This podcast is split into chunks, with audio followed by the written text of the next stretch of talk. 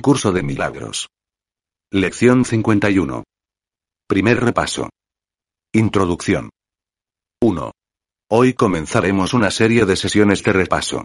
Cada una de ellas abarcará cinco de las ideas ya presentadas, comenzando con la primera y terminando con la quincuagésima. A cada idea le siguen un breve comentario que debes tener en cuenta al hacer tu repaso. Durante las sesiones de práctica, los ejercicios deben llevarse a cabo de la siguiente manera. 2. Comienza el día leyendo las cinco ideas, incluyendo los comentarios. De ahí en adelante no es necesario seguir un orden determinado al repasarlas, aunque se debe practicar con cada una de ellas por lo menos una vez.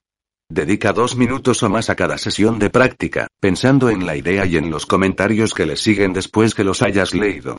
Haz esto tan a menudo como te sea posible durante el día. Si una de las cinco ideas te atrae más que las otras, concéntrate en ella. Sin embargo, asegúrate de repasarlas todas, una vez más al final del día. 3. No es necesario abarcar, ni literal ni concienzudamente, los comentarios que siguen a cada idea en las sesiones de práctica. Trata, más bien, de poner de relieve el punto central y de pensar en dicho comentario como parte de tu repaso de la idea en cuestión. Después de leer la idea y sus comentarios, los ejercicios deben hacerse, a ser posible, con los ojos cerrados y cuando estés solo en un lugar tranquilo. 4. Hacemos hincapié en este procedimiento para las sesiones de práctica debido a la etapa de aprendizaje en la que te encuentras. Es necesario, sin embargo, que aprendas que no necesitas ningún ambiente especial donde aplicar lo que has aprendido. Tendrás más necesidad de tu aprendizaje en aquellas situaciones que parecen desagradables que en las que aparentan ser apacibles y serenas. El propósito de tu aprendizaje es capacitarte para que la quietud te acompañe donde quiera que vayas, y para que cures toda aflicción e inquietud. Esto no se consigue evadiendo tales situaciones y buscando un refugio donde poder aislarte. 5.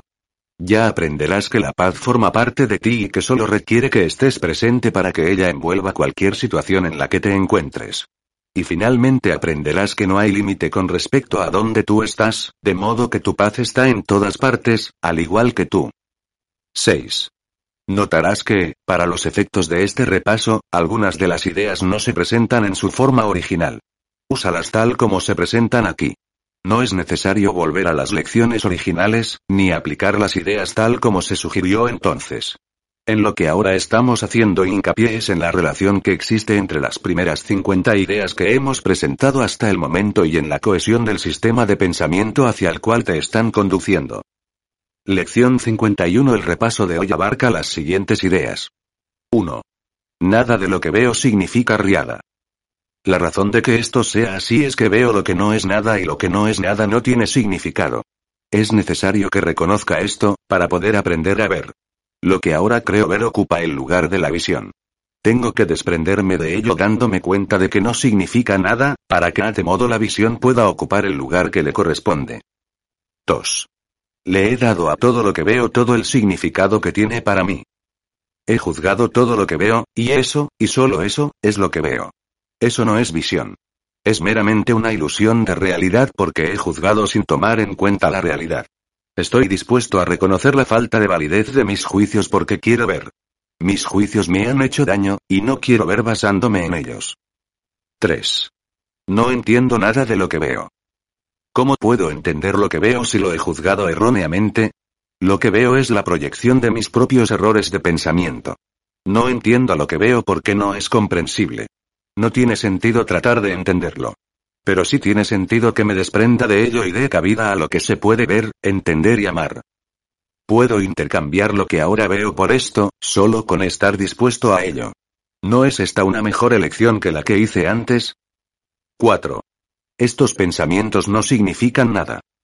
Los pensamientos de los que soy consciente no significan nada porque estoy tratando de pensar sin Dios. Lo que yo llamo mis pensamientos no son mis pensamientos reales en absoluto. Mis pensamientos reales son los pensamientos que pienso con Dios. No soy consciente de ellos porque he inventado mis pensamientos para que ocupasen su lugar. Estoy dispuesto a reconocer que mis pensamientos no significan nada y a abandonarlos. Elijo reemplazarlos por los que ellos tuvieron como propósito reemplazar. Mis pensamientos no significan nada, sin embargo, toda la creación descansa en los pensamientos que pienso con Dios. 5. Nunca estoy disgustado por la razón que creo. Nunca estoy disgustado por la razón que creo porque estoy tratando constantemente de justificar mis pensamientos. Estoy tratando constantemente de hacer que sean verdad.